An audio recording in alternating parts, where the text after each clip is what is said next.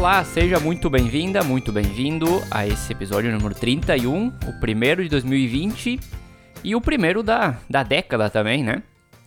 E eu quero aproveitar que é o primeiro nosso primeiro episódio do ano para reforçar os meus desejos que você tenha um feliz ano novo e que esse 2020 seja o teu ano, que você consiga alcançar todos os seus sonhos e tudo que você se propôs a fazer é, ontem, né, na virada do ano, enquanto você definiu seus objetivos para esse novo ano que está começando. E falando nisso, é justamente nesse ponto que a gente vai entrar nesse episódio, as famosas resoluções e promessas né, do ano novo, que muitas vezes a gente acaba é, não passando de promessas. E no ano seguinte a gente está lá de novo fazendo as mesmas promessas do que a gente fez no ano passado, né? Qual a ideia desse programa, então? A gente vai abordar algumas promessas comuns que a gente possa ter feito para os nossos negócios, né? Vai ser bem focado nos negócios, obviamente.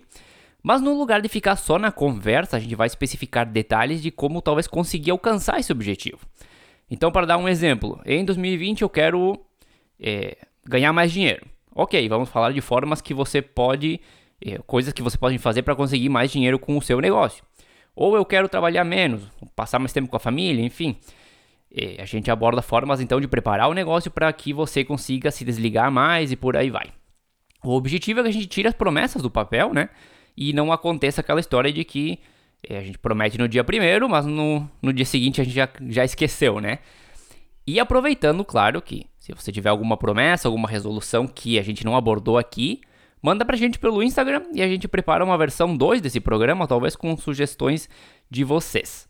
E mais lá pra frente, durante esse programa também, é, eu pelo menos vou revelar aqui, não sei se a Cris vai querer revelar alguma coisa, é, quais as minhas resoluções, as minhas promessas pro a, minha ideia de 2020 pro Descomplicando.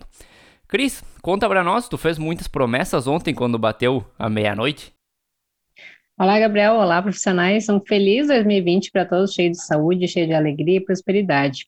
Vamos tentar fazer diferença nesse novo ano dentro da estética, com muito estudo, muita dedicação, realidade, sem achismos e sem invencionismos, pois é isso que a saúde estética precisa, né? De profissionais sérios como nós, como vocês, que dedicam seu tempo pensando sempre no melhor e mais correto para os pacientes e para os nossos negócios também.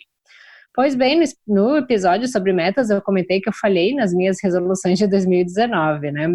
Não todas, mas uma parte delas acabou ficando somente no papel, foram as minhas re resoluções para a vida pessoal, principalmente. Algumas eu até repeti agora para 2020, estão me obrigando a tomar uma atitude, pois envolvem saúde, então não é algo de se deixar só no papel, porque sem saúde física ou, ou saúde mental, a gente não consegue seguir em frente e evoluir de forma constante. Mas ainda na segunda-feira, no dia 30 do 12, não esperei ali, dia 31, eu acabei fazendo as minhas resoluções de ano novo agora para 2020. Tudo que eu desejo, eu vou estar correndo atrás de conquistar com certeza. Vamos ver então, vamos procurar abordar algumas das mais das principais, né, que o pessoal normalmente pede para os negócios, enfim, e ver se a gente consegue ajudar de alguma forma a realizar esses, esses desejos. A primeira resolução é trabalhar menos e passar mais tempo com a família. Eu acho que deve ser uma constante, talvez em 99% dos negócios de estética, né? É, que a gente precisa sempre passar mais tempo, a gente procura pelo menos passar mais tempo com a família e não só em cima do trabalho, a gente acaba se dedicando muito ao nosso trabalho. Quem tá no ramo ou já viu a agenda de um negócio de estética sabe bem a loucura que é, e muitas vezes a gente diz que bom que é assim, né? Porque uma agenda lotada é sinal de que o negócio está indo bem. A questão é que a natureza do negócio faz com que ele seja assim também. Normalmente você mantém o negócio aberto durante todo o dia, atende pessoas durante esse período, mas eh, o momento onde tem mais procura é depois das 17 horas, quando o pessoal está saindo dos seus trabalhos. Então, no lugar de você trabalhar uma jornada normal de trabalho, né, e ir para casa como todo mundo, você acaba trabalhando uma terceira jornada nesse período da tarde e noite, né, já que acaba sendo as melhores horas do dia muitas vezes. Então, como que eu vou passar mais tempo em casa, trabalhar menos, se o ramo impõe essa condição? Essa condição? Bom, o primeiro, o primeiro passo é organizar a casa, né? Se você tem problema de organização, de definição de prioridades, dificuldade em delegar, enfim, você pode voltar lá atrás no episódio número 7, onde a gente abordou justamente essas situações com algumas dicas de como ir melhorando. Mas, além da organização geral, o que mais a gente pode fazer, né? Bom, uma opção seria condensar, né, comprimir um pouco a nossa agenda.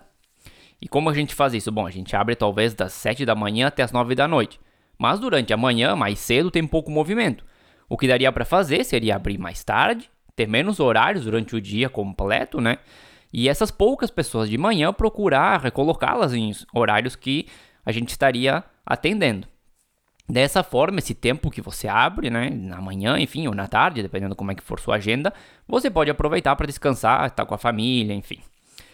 Eu coloquei os horários de manhã, obviamente, porque eh, e não no, no, exemplo e não na noite, porque normalmente na noite são os horários mais, mais concorridos e na tarde depende da agenda de cada um, na verdade. Outra opção seria um sistema por turnos. Vamos dizer que no exemplo anterior você diz: "Ah, não, minha agenda é cheia sempre, de manhã, de tarde, de noite, não importa, tá sempre cheia". Bom, então comprimir a agenda não vai ser uma opção. Mas você pode implementar um sistema de por turnos, né, onde cada pessoa trabalhe horários específicos e você consiga compartilhar com outras pessoas com, que trabalham com você os horários da noite, digamos. Então, ao invés de trabalhar todas as noites, você trabalha duas, talvez três, e as outras compartilha com alguma companheira de trabalho. E, obviamente, essas duas a três noites livres você aproveita para você, né? Ah, mas eu trabalho sozinha e tenho agenda cheia em todos os horários. Bom, daí você precisa começar pela organização da agenda para ver se consegue administrá-la né, de forma mais produtiva. E caso isso não seja possível, bom, aí você tem dois caminhos. Um seria contratar alguém para que, que possa te ajudar, e o outro seria tomar uma decisão um pouco mais difícil, que é sacrificar, digamos, entre aspas, né, um pouco alguns espaços e simplesmente não atender ninguém para ter mais tempo para você. Afinal, também não adianta a gente só trabalhar nessa vida, né, Cris? É verdade, gente. Acho que ninguém aguentaria muito tempo sempre nesse ah, amanhã, tarde e noite, essa correria toda, tá? Eu sei que todos nós a gente precisa trabalhar, precisa de dinheiro, mas uma jornada de muitas vezes 15 horas diárias, né? Não há saúde que resista. E aí eu pergunto: adianta ter dinheiro e não ter saúde para poder aproveitar esse dinheiro que tu ganhou? Eu acho que não, né? Uh, quem vê de fora pensa que o nosso trabalho é molezinha, é passar um creminho aqui, passar um aparelho lá, só que além dos atendimentos, a gente tem todo o resto para fazer, que também tem a sua importância, esse resto, que é aquilo que a gente vem falando em vários episódios, que é a parte de gestão do seu negócio. Eu já fui dessas que trabalhava das sete da manhã até as nove da noite, chegava em casa morta, tendo coisas pessoais para resolver, indo dormir à meia-noite, outro dia começava tudo de novo. Só que daí o Davi nasceu, eu não consegui mais fazer isso, né? Óbvio, eu acabei sentindo muita culpa no início, porque eu sempre fui uma pessoa muito voltada ao trabalho, mas eu tenho uma criança que precisa e depende de mim as mães, com certeza, do ramo acabam, acabarão entendendo. O que, que eu fiz desde agosto de, do ano passado, né? Foi deixar ele direto na escolinha, então, antes eu buscava ele ao meio-dia, não busco mais. Eu atendo aos meios-dias e no final do dia eu fico com ele. Né? Então, uh, eu fico, eu, no fim, eu acabo ficando disponível mais que uma carga horária normal, né? Eu fico 10 horas disponíveis para atendimento, alguns dias, agora no final do ano, eu precisei retornar para atendimento nesse fim, uh, nessa correria, né? Uh, de, de novembro, dezembro, a gente sempre sabe que tem um movimento maior. E muitos, muitos sábados eu acabo abrindo uma agenda para compensar, digamos assim, quem realmente não tem como vir na minha disponibilidade durante, durante a semana, né? Que é até as 17h45 cidade pequena, muitas, muitas vezes as pessoas acham que não, elas têm duas horas de intervalo de almoço e não conseguem fazer nada, acho que não dá tempo de nada, né? Enfim, mas eu só gostaria de lembrar que eu tenho duas colaboradoras para fazer o final do dia para mim, né? Essa foi a minha adequação de 2019, porque eu estava sempre estressada, cansada na correria, né? Uh, tava sempre correndo em volta, meu pequeno sempre de um lado para o outro, né? E se eu vou te dar um exemplo, né? Se tu acha que tu precisa mudar algo na tua agenda, eu acho que tu deve começar a colocar tudo na agenda, né? Como a gente já falou em outro episódio, coloca além dos teus atendimentos, coloca os teus compromissos pessoais, vai te organizando.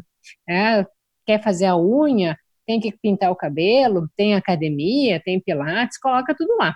Eu tenho certeza que vai dar certo. No início as mudanças elas são um pouco desconfortáveis mesmo, mas é só uma questão de você e as clientes irem se acostumando. É, essa questão de colocar tudo na agenda tem um impacto muito positivo. Parece uma questão bem até simples, né? Bem tonta, digamos, boba, não sei. Mas tem um impacto muito positivo, porque tu começa a ver realmente onde é que tu tá gastando o tempo, onde é que tu tem que estar, tá, onde é que não tem que estar. Tá. E a tua mudança de horário também foi bem positiva, não só pro, pra tua vida pessoal, mas também pro, pro negócio. As pessoas vão se adaptando a isso e, e não tem nenhum problema em, em fazer essa adaptação, essa mudança. A seguinte que eu tenho é uma clássica, né? Que é ganhar mais dinheiro. Deve ser a promessa mais, a resolução, promessa mais feita em todo ano, imagino, todo ano novo, né? E claro que isso não é nada fácil conseguir. E se fosse fácil, todo mundo seria rico, obviamente. E esse não vai ser o ponto da conversa, inclusive. Claro que a gente não, não vai chegar, ah, vai fazer isso, vai ficar, vai ficar rico, porque não é o que a gente está querendo explicar aqui. Mas claro que a gente consegue ganhar mais dinheiro com os nossos negócios de alguma forma ou de outra, desde que a gente aplique algumas estratégias e ações para que isso aconteça. A gente dificilmente vai conseguir ganhar, não sei, um milhão no próximo ano, mas se a gente conseguir aumentar nosso lucro em 500, mil, 2 mil, talvez todo mês, já pode fazer uma baita de uma diferença. Então, quais as opções eu tenho aqui para ganhar mais dinheiro? Bom, uma seria dar uma bela uma revisada nos fornecedores para ver se você consegue reduzir esses custos. Muitas vezes a gente tem um ou dois fornecedores, né, que acaba trabalhando já há anos e pela comodidade de saber que funciona bem e tudo mais, acaba não avaliando se ele é uma, uma opção barata, né, ou não. E tem várias coisas que pode parecer pouco, mas dá para conseguir uma boa redução e isso vai direto para nossa resolução de ganhar dinheiro, né? Outra alternativa é aumentar nossa base de clientes, conseguir mais clientes e, consequentemente, mais vendas. E para conseguir isso, a gente vai precisar investir em ações de marketing segmentadas e direcionadas ao público que a gente quer chegar. É, podemos fazer parcerias com outras empresas, né, como a gente já comentou em outros episódios aqui. Fazer uma parceria com nutricionista, com academia, com médicos para trabalhar para ir para os operatórios, enfim. Usem a criatividade porque as parcerias são bem interessantes na hora de aumentar a nossa base de clientes. Aqui talvez tenha gente pensando, ah, eu vou reajustar meus preços esse ano, isso vai me fazer ganhar mais dinheiro. Aí eu vou dizer, talvez, né? Porque para que isso realmente seja verdade, você precisa aumentar teu preço em uma porcentagem superior ao aumento dos teus custos. Porque a gente tem que lembrar que tudo aumenta, desde a luz ao aluguel, internet, enfim, a nossa estrutura de custos acaba sofrendo. Então, se o aumento não for maior que o aumento desses custos, você não só não vai ganhar mais, como vai ganhar menos, né, Cris? Ah, verdade, dinheiro, né? Quem que não gostaria de ficar bem folgadinho nessa questão, não é mesmo? Sobre fornecedores, eu comecei essa troca agora em 2019 mesmo, parece bobagem, mas assim, ó, é 50 centavos aqui num produto, do, às vezes dois reais num outro produto, e quando somados eles fazem muita diferença no final do mês, e ao final do ano, então, nem se fale, né? Eu acho que você pode revisar também o quanto uh, gasta de insumos. Aqui é uma outra dica que eu deixo, né? Por exemplo, se ao final de uma massagem sempre sobra o creme na cubeta, começa a reduzir a quantidade, né? Se faltar durante a sessão, tu vai lá e tu pega mais um pouquinho para poder finalizar o quanto que tu vai precisar. Porque aquele produto que sobra na cubeta, no final do, da massagem, tu vai ter que descartar, tu não tem como pensar em reaproveitar, já teve contato com a pele de outra pessoa, tem risco de contaminação, tudo mais, né? Aqui a gente entra em questões de biossegurança. Outra coisa que a gente consegue estar tá economizando são as gases, as compressas de gase. Uh, tu acaba usando muitas para remover a máscara na limpeza de pele da, das, tuas, das suas pacientes, das tuas clientes. Então, uma dica seria trocar por aquelas toalhinhas super absorventes que elas vêm em rolinho igual papel toalha, sabe? Até existe da, vou falar em marcas, existe da Duramax, existe da, da Scott, que com uma toalhinha tu consegue remover toda a máscara. Então acaba saindo mais barato também. Né, além delas serem mais macias, uh, elas não vão estar tá fazendo uma esfoliação, uma abrasão na pele da, das tuas pacientes, né? Tu tem um cuidado a mais e pode significar economia no, no procedimento. Uh, sobre as questões de marketing, né, além das parcerias que são bem interessantes, eu vou falar novamente uh, sobre você, profissional, aparecer, pois tem aquela máxima que pessoas se conectam com pessoas. Então já fica a dica: faça stories dos bastidores ou mostrando o espaço pela mesma perspectiva de visão do que o cliente. Por exemplo, ah, o cliente está deitado na maca, o que, que ele veria que seria legal de estar tá mostrando. Fazer uh, posts informativos que ajudem as pessoas, que as deixem informadas, Existem diversas formas de se fazer presente, e quando as pessoas pensarem em fazer um tratamento estético, elas vão acabar lembrando de ti, das informações que você prestou, que ajudou em algum momento, além do conteúdo informativo, algo que eh, pode ser algo que divirta as pessoas também, que faça com que elas fiquem de olho no seu perfil. Já desejou um feliz ano novo lá no seu perfil hoje? Que interessante essa essa ideia ali de, de controlar um pouquinho no tratamento para ver se não está gastando muito, né? Isso aí também dá uma baita de uma diferença no final. E de marketing é bem, bem certo o que tu fala, até às vezes eu faço algumas alguns apoios na parte de marketing, vídeos, enfim, fotos, coisas assim. E muitas vezes as pessoas chegam para mim, ah, eu não tenho tempo de, de administrar minhas redes sociais, eu quero que tu administre para mim. E o que eu costumo dizer é assim, eu posso te apoiar em toda a gestão e na edição de vídeos, enfim, coisas desse tipo, mas eu não consigo botar a minha cara no, te, no lugar da tua e fazer os vídeos e coisas assim. A presença, a tua presença, a presença das pessoas que trabalham contigo no perfil do teu, do teu negócio é extremamente importante. Isso é praticamente impossível de, de substituir. Então, aí eu acaba tendo uma, uma questão de, de as pessoas não se preocuparem muitas vezes com a marca e com a exposição nas redes sociais, e é realmente bem importante. Próximo. Tu lá fazendo um vídeo de Botox? É, não, poderia, se alguém me explicar, eu posso até fazer, mas aí a pessoa vai dizer, mas peraí, eu sempre vi. Quem é ele? É, eu sempre vi o perfil dessa pessoa, desse, desse negócio, e era outra pessoa, era... e agora esse aí apareceu, da onde é que ele saiu, né? Então fica até estranho pro próprio cliente que acompanha as tuas, as tuas redes sociais. A próxima que eu tenho é bem difícil. É reduzir a dependência que meu negócio tem de mim. Eu acho que é a mais difícil de todas que a gente vai colocar aqui. É, todos os negócios do nosso ramo, eles são, até bom, vai até na onda do que eu estava comentando agora, na mesma linha, né? Eles são extremamente presenciais e vocês, profissionais, acabam se tornando a própria marca do negócio, como a gente estava comentando agora é aquela história, até às vezes o cliente diz, ah, eu vou lá na fulana, né? E não, mas não diz a marca do teu negócio. E se desvincular disso é um processo lento e não é muito fácil de fazer. E essa imagem que vocês, como ne... de vocês como negócio, né, acaba sendo uma ferramenta de marketing também, como a gente estava comentando.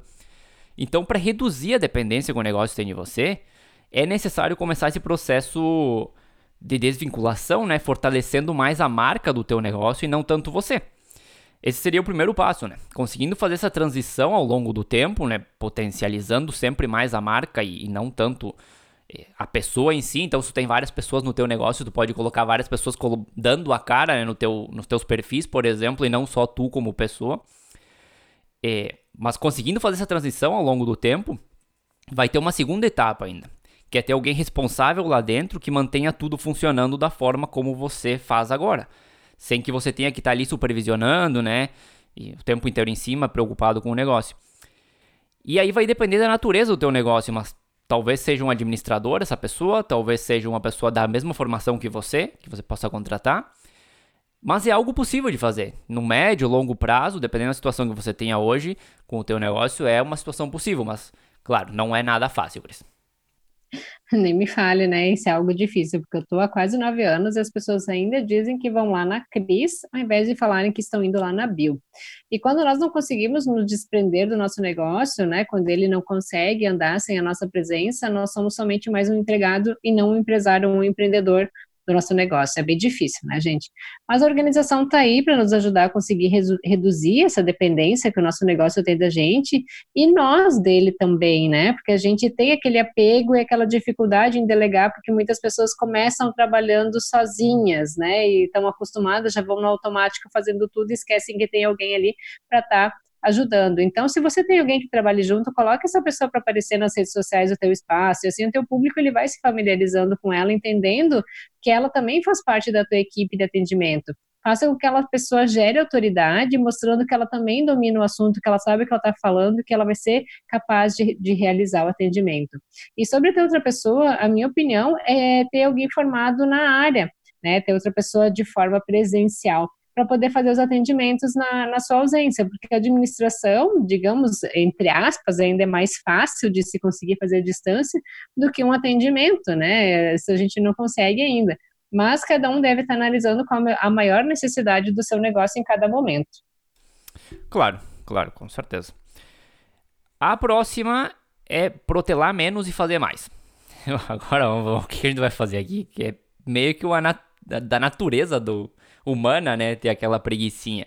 Acho que todo mundo tem aquele projeto guardado na gaveta com a desculpa de não ter tempo para fazer. Mas, na primeira oportunidade que a gente tem, que a gente tem, né, o que a gente costuma fazer? E é que a gente aqui, eu me incluo, né, é sentar para ver TV, é para fazer outra coisa, qualquer coisa que não tenha relação com o que a gente realmente deveria estar tá fazendo para alcançar nosso, nossos objetivos. E não tem nada de errado nisso, na verdade. Quando a gente tem dias bem administrados, com alta produtividade, se a gente quer sentar e, e ver TV, qual o problema disso, né? O problema é quando a gente passa o dia meio que se arrastando, né? Só cumprindo tabela e depois se joga na frente da TV na primeira oportunidade que tem. Aí sim, isso acaba sendo um problema. Uma coisa que ajuda bastante para evitar nesse né, tipo de situação e a gente comentou também lá no programa de Administro Seu Trabalho, lá no episódio 7, é programar nossos dias com antecedência. Fazer uma lista de atividades do que a gente precisa cumprir naquele dia, elencar elas de acordo com a prioridade que cada uma tem e ir resolvendo o que precisa ser feito, né? É ótimo para manter o foco, evita essas distrações, tanto de TV como redes sociais também, mas também para medir se o nosso dia foi realmente produtivo ou se a gente passou correndo de um lado para o outro e não conseguiu fazer nem metade do que a gente precisava fazer. Eu acho que protelar é algo do ser humano mesmo. A gente sabe que tem uma infinidade de coisas a resolver, mas fica gastando tempo com outras coisas menos importantes e dizendo só mais um minutinho. Uh, eu não digo que nós não podemos ter momentos de lazer, é claro que a gente pode e deve, mas que seja algo uh, organizado, né? Digamos que agendado no meio das nossas tarefas, para não perder o foco daquilo que a gente realmente precisa. Então, que tal aproveitar o ano novo e comprar uma agenda, adquirindo o hábito de escrever tudo nela, assim como eu já falei ali uh, um pouquinho mais cedo, né? Vamos lá, a gente é capaz de, de conseguir fazer isso. É, é, é estranho, como o Gabriel, comentou, parece bobo colocar tudo na agenda, mas assim o teu dia acaba ficando organizado e tu evita distrações. E outra coisa que nos faz protelar, eu acho também é o medo. Medo de iniciar algo novo, de tirar aquele sonho do papel, pensando no ser, ah, se vai dar certo, se eu vou conseguir, e se não der a gente só vai saber se a gente realmente tentar. E se você que está ali nos ouvindo é alguém apaixonado pela área, mas que ainda não começou, que tal iniciar com calma, de forma paralela o seu negócio, aí vai ganhando mais confiança, mais clientela, e acaba de vez migrando então para a área da estética. A gente vai estar aqui te esperando para te apoiar. É a questão do de ter o momento de lazer, inclusive, é extremamente importante, porque a gente não pode estar 100% o dia inteiro focado no trabalho, porque a gente acaba se esgotando, né? Não vai chegar um momento que o corpo não vai aguentar mais. Então, os momentos de lazer são extremamente importantes dentro desse processo, mas quando a gente também tem consciência de que eh, conseguiu ter um dia produtivo e que a gente tem todo o direito, enfim, de sentar e dizer, ok, agora eu fiz tudo que eu tinha que fazer, eu vou sentar e vou tomar uma cervejinha, vou conversar com meus amigos, enfim, ou o que for, né? E a questão do medo, sim, eu acho que é isso aí também é algo natural do, do ser humano que a gente tem mil sonhos na cabeça, mas sempre vem aquele medo de dar o pulo, de dar o passo, né? E dizer, ok, vou deixar essa outra coisa para trás e vou me dedicar ao que é realmente o meu sonho, que é o que eu realmente gosto.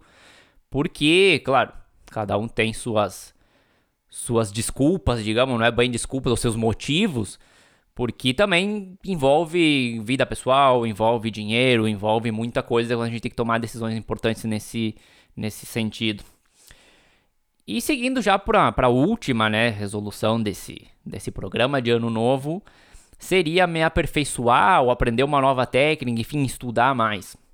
E pode ser um novo serviço também, né? Algo que sirva para alavancar minhas habilidades profissionais, mas também o meu negócio. Eu, particularmente, eu acho que o ramo da estética ele já é bem estudioso por natureza, dentro dos ramos que eu tenho trabalhado, inclusive eu acho que o da estética é o que mais procura se aperfeiçoar, o pessoal está realmente estudando o tempo inteiro, sempre procurando coisas novas. É, até porque acontece pela exigência do mercado, né? Tanto pelo lado da concorrência como pelo lado do cliente. O cliente está sempre buscando as novidades também. Se a gente não se aperfeiçoar, acaba ficando para trás. Então, é um ramo que está em constante é, evolução e eu acho isso muito bom. E eu até não vou dar nenhuma dica aqui, Cris, porque talvez tu tenha algumas para passar para o pessoal, mas porque a minha área é outra, enfim, eu não, não saberia dar alguma dica para quem quer estudar mais na área de estética, mas eu acho que é alguma coisa importante. Talvez tem pessoas que estão ali e querem eh, estudar mais, se aperfeiçoar mais, mas por algum motivo não estão conseguindo. E, mas eu acho que aqui o que a gente precisa definir, né, o que a gente quer estudar, bloquear esse horário na agenda e aproveitar ao máximo.